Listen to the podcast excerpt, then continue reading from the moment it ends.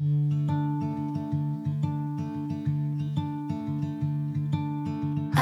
didn't know what my heart was in for till you stepped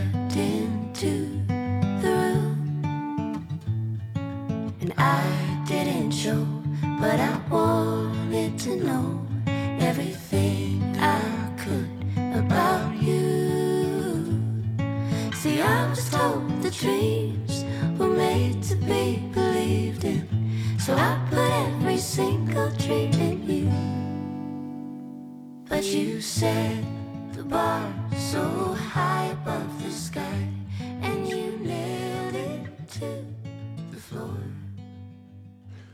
科学无聊，知道就好。这里是科学十分钟，我是主持人杰克。Hello，各位听众，是不是又很久不见啦？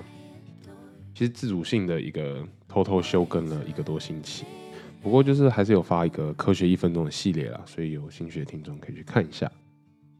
那最近其实知道，就是有听到说台湾的疫情非常严重，然后四月二十五日当天呢，就我这次打这个稿的时候是四月二十五号，当天就已经有超过五千的新的病例出现。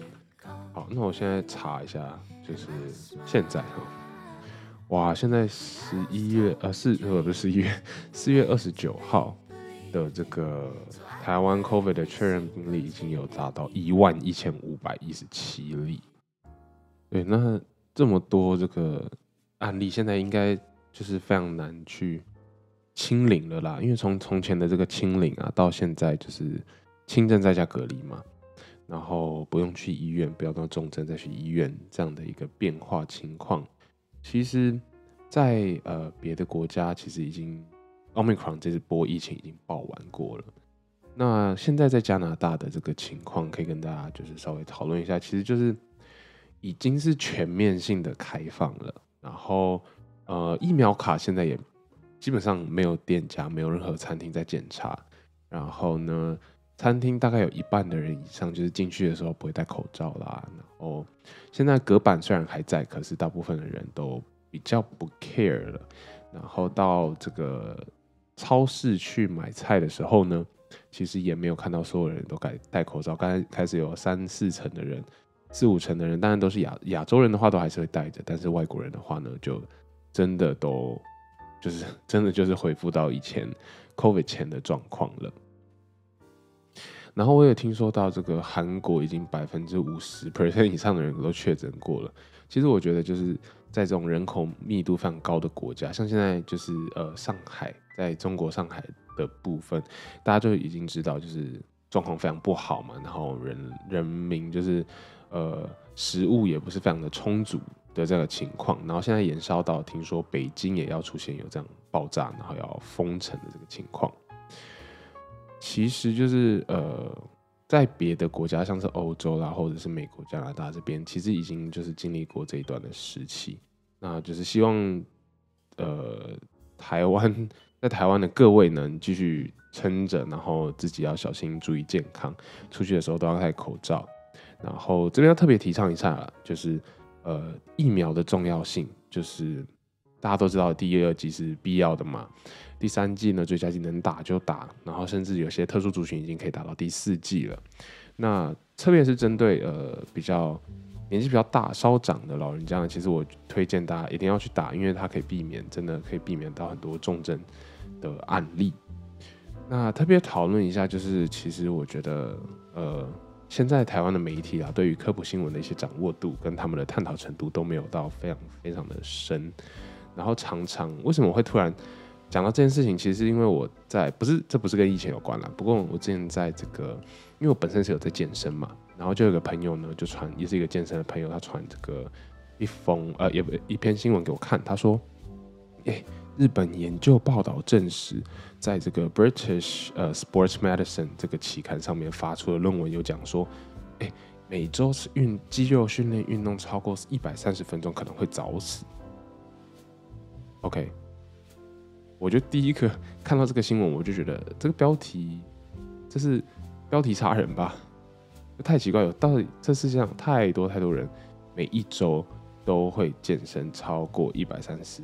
分钟，而且他是讲每一周，不是每一天哦，所以每一周是非常容易就超过。你一次健身差不多就是将近一个小时的话，那就是两天，对，一个星期你只能训练两天，然后不然你就会早死。好，我觉得这个标题实在下的太过武断了，所以我就开始去查，诶，那整篇新闻之中，你有没有他那这篇论文的证据是什么？他提出了样什么样的证据去证明会早死这件事情？不仅我发现这个早死这个结论是，呃，我我先不论这篇新闻是哪一个小编或哪一个记者写出来找到的，我都觉得就是很夸张，因为根本就没有给出这个结论。这基本上会早死这个结论是小编跟这个记者自己所下的。那为什么会特别这样讲？因为我还特别的去。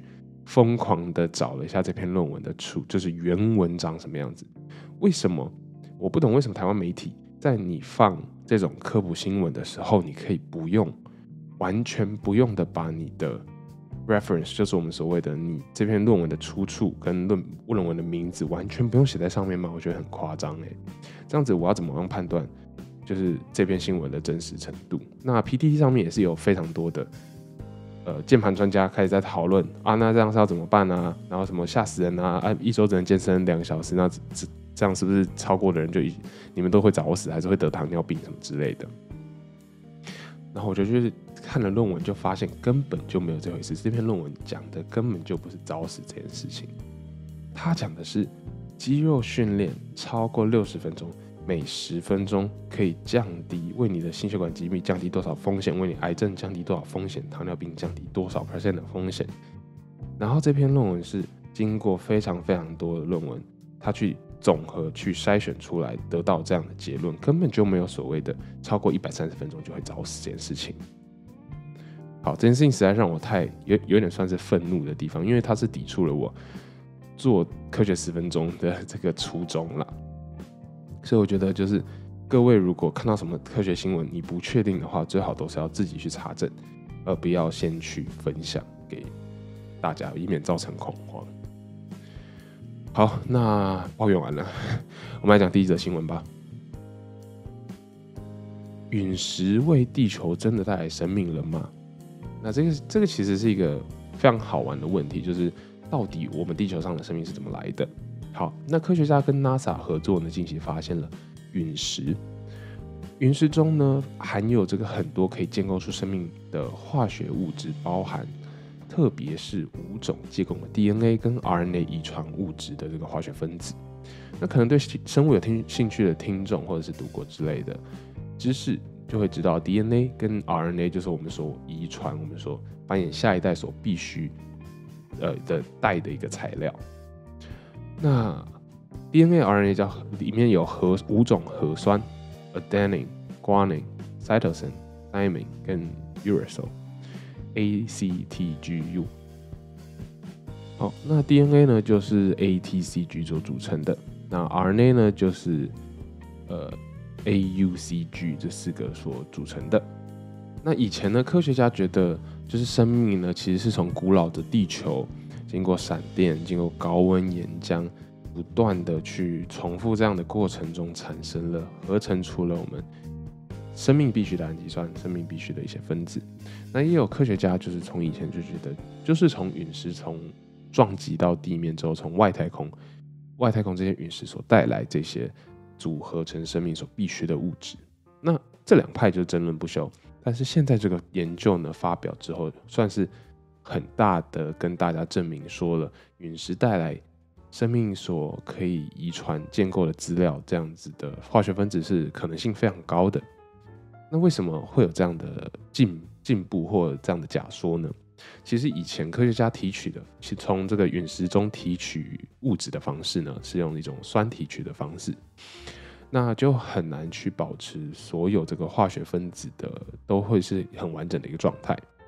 那所以科学家呢，这次就利用了新的萃取方式，它是用冷水去做萃取的这个呃动作，其实有点像是 Starbucks 的这个 Cold Brew 冷萃咖啡的概念。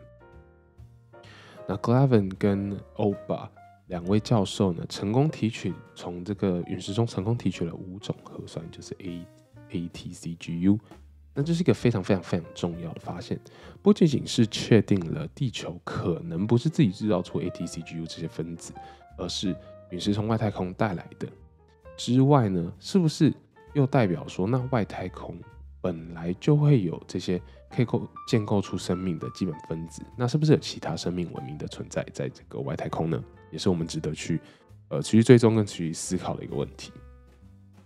好，那第二则新闻呢，就是来讲讲呃。你累了吗？一整天的工作，一整天上学完，或者是刚考完非常冗长的 final，那你可能都会觉得大脑中非大脑会非常非常的疲倦。那其实大脑疲倦这个词呢，蛮奇妙的。那到底为什么会觉得蛮奇妙？其实到底大脑本身会不会，它本身会不会感受到疲倦？其实科学家一直在研究的一个方向。那像我现在正在就是那个时候正在打稿的当下。其实大脑已经就是有一点没有很很办法专心去产出内容了，因为已经上了一整天的班，然后呃下班之后还要看这些就是有些科学文献啊或者科学新闻之类的东西，我可能反就是会比较分心。所以大脑跟神经科学呢，一直以来就算是科学界的一个大魔王，有太多没有办法知道或者是侦测到的一些大脑内部的化学反应、化学讯号。首先，我们现在拿这个大脑跟肌肉去来相相比较好了。毕竟人类会常常感觉到，就是可能你我刚刚说的肌肉健肌肉训练之后，你会感受到这个肌肉酸痛。那诶，大脑会不会感受到酸痛呢？所以，我首先我们现在提呃提一下，大脑会不会像肌肉一样感到疲倦、感到酸痛？答案是，其实不能这样比较。为什么呢？因为其实肌肉算是身体的组织。而，大脑算是一个身体的器官，那你不会问一个人说，哎，你这个皮肤会不会有点累？或者是你问他说，哎，你的大肠会不会有点累？没有人会这样问嘛？那其实这边也可以帮大家科普一下，就是皮肤其实就是人类身体最大的器官的一种，所以问皮肤会不会累，或者内脏会不会累，好像其实有点奇怪，也没有办法回答，你也感受不太出来。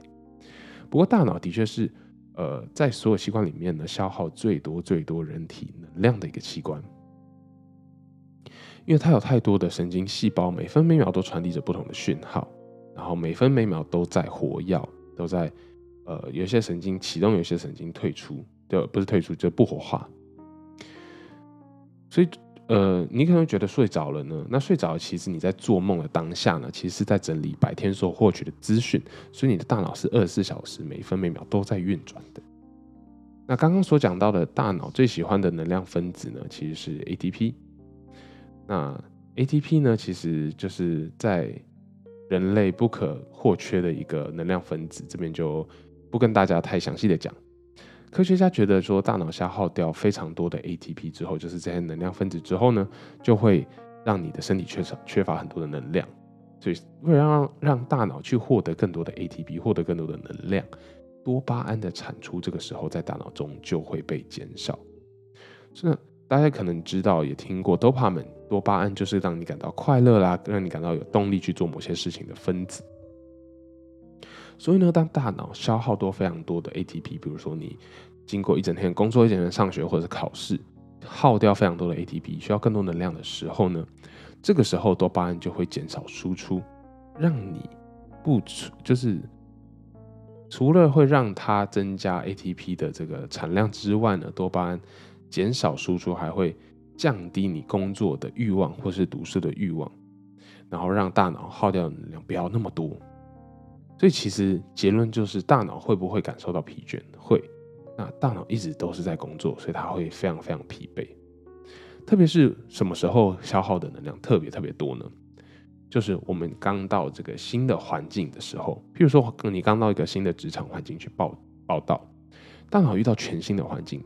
他会非常需要专心的去用大量的能量处理当下所有他所接触到的资讯。诶，这边新这个同事就是，诶，是不是我以后的主管，还是他是我同事？那他会不会坐在我旁边有什么样奇怪的问题？或者是我刚到这间公司，我老板会不会很很要求我？然后我该什么时候下班？我该什么时候上班？那我现在准备要做的工作到底是什么？是想要先做这个，还是先做那个？所以。这些所有的复杂的情况一下子冲到你的脑海里的时候，你的大脑就会需要非常非常多的能量。那经过这一轮的消耗，多巴胺的当然就急速减少，那导致你在稍微就是放松下来的时候，你会其实感到非常的疲倦，而且开心不起来。那科学家称为这样的状况呢，叫做 mental fatigue。另外一个需要呃帮我们大脑好好注意的是，对于现在的社会，太多太多无法解决的问题啦，跟压力每天都往身上我们身上压，这些压力呢是会让大脑 burn out，会让大脑过载的。对于无法解决或是不确定的答案，其实大脑会更需要去额外的能量去做每一个决定。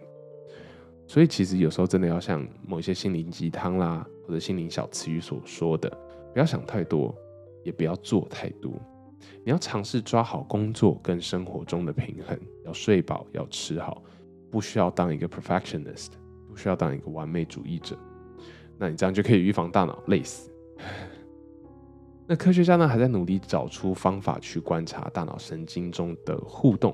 等到有一天，就是搞不好科学发展到后来，我们就可以发明一种食物啦，或者是饮料，让人心情马上就变好，然后又可以去防止大脑疲倦，这是我们最终的目标。好，那本集回归的问题：恶魔，呃，不是恶魔，噩梦真的可以杀死人吗？不知道有没有人被梦搞到快疯掉，就是一直做梦，一直做梦，只要睡觉就会做梦。不一定只有噩梦，其实一直做梦的时候呢，也会让人感到非常不舒服，睡眠品质非常的差。那我自己曾经就是做过非常非常细节的梦，然后非常非常的清楚，而且还可以醒来之后睡着，又醒来之后睡着，好像还是一直连续在做同样的一个梦。那这种感觉，除了就是可能会让你的睡眠品质变差之外，你一直会觉得好像这些梦都特别的奇妙，特别的有趣。那如果我遇到这种梦的时候，我都会通常都会打 notes 把它打下来。有时候甚至就是一个梦细节太记得太清楚了，可以打个十几分钟都还打不完。各种细节、各种感觉，我都可以就是很深刻体会到，仿佛我真的是在活在梦里面那种感觉。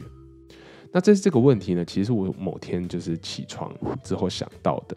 有一个朋友，就是他常常跟我说，呃，他做了梦都是跟跑步相关。他不管是要被追杀，或者是要追人，或者是要去找什么东西，或者是要在跑步比赛，都是一直在跑步的梦。所以他就一直觉得他的睡眠品质不是很好，然后起床都会觉得非常非常累。